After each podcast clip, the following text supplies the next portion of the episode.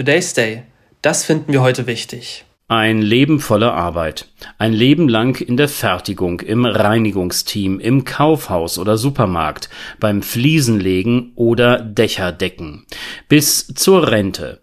Endlich ausruhen, innehalten, Zeit für sich, den Partner oder die Enkel haben, das verbleibende Stück des Lebens genießen können.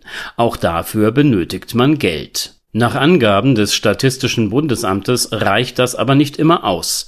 684.000 Menschen, die den Ruhestand genießen können sollten, sie kommen mit dem, was sie monatlich als Rente erhalten, nicht hin.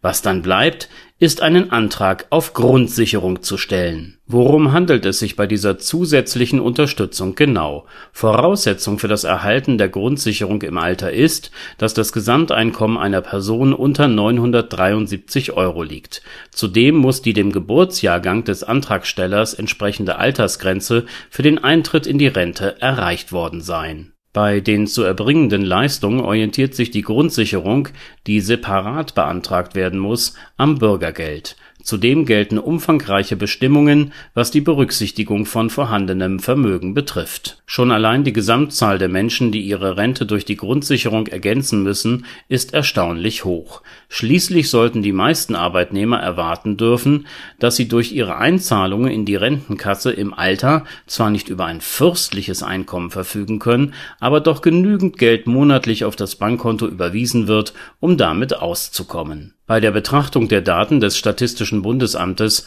fallen zwei weitere Zahlen besonders auf zum einen der Anstieg der bedürftigen Antragsteller: 90.000 Menschen mehr als im gleichen Beobachtungszeitraum des Vorjahres, die Rede ist hier von den ersten drei Monaten 2022, die mit denen des aktuellen Jahres verglichen wurden, benötigen staatliche Unterstützung, um einen auskömmlichen Lebensunterhalt zur Verfügung zu haben, 15 Prozent mehr als im Vorjahr ein Großteil dieser Gruppe kommt aus der Ukraine, zum anderen ist der Anteil der Frauen bei den Beziehern der Einkommensergänzungsleistung signifikant hoch, er liegt bei 60 Prozent.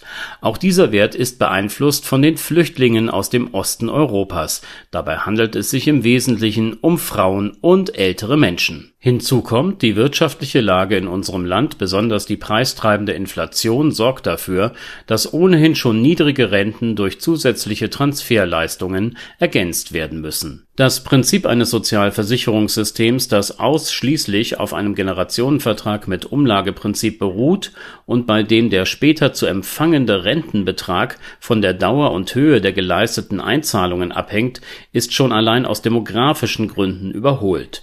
Das allerdings wissen wir seit vielen Jahrzehnten und selbstverständlich gibt es für die Versicherten Möglichkeiten, die Altersbezüge durch zusätzliche Versicherungen zu ergänzen.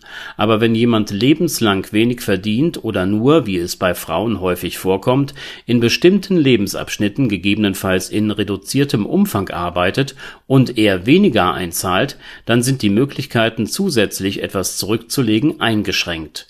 Man ist also auf die staatliche Rente angewiesen, die in solchen und ähnlichen Fällen einfach nicht ausreicht. Erforderlich ist eine gesamtgesellschaftliche Debatte über dieses Problem, das in der Zukunft ja nicht kleiner werden wird.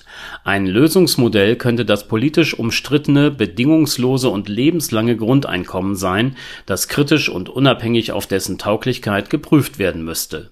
Vielleicht rechnet es sich entgegen allen Unkenrufen ja doch. Today's Day, ein Projekt von netkiosk.digital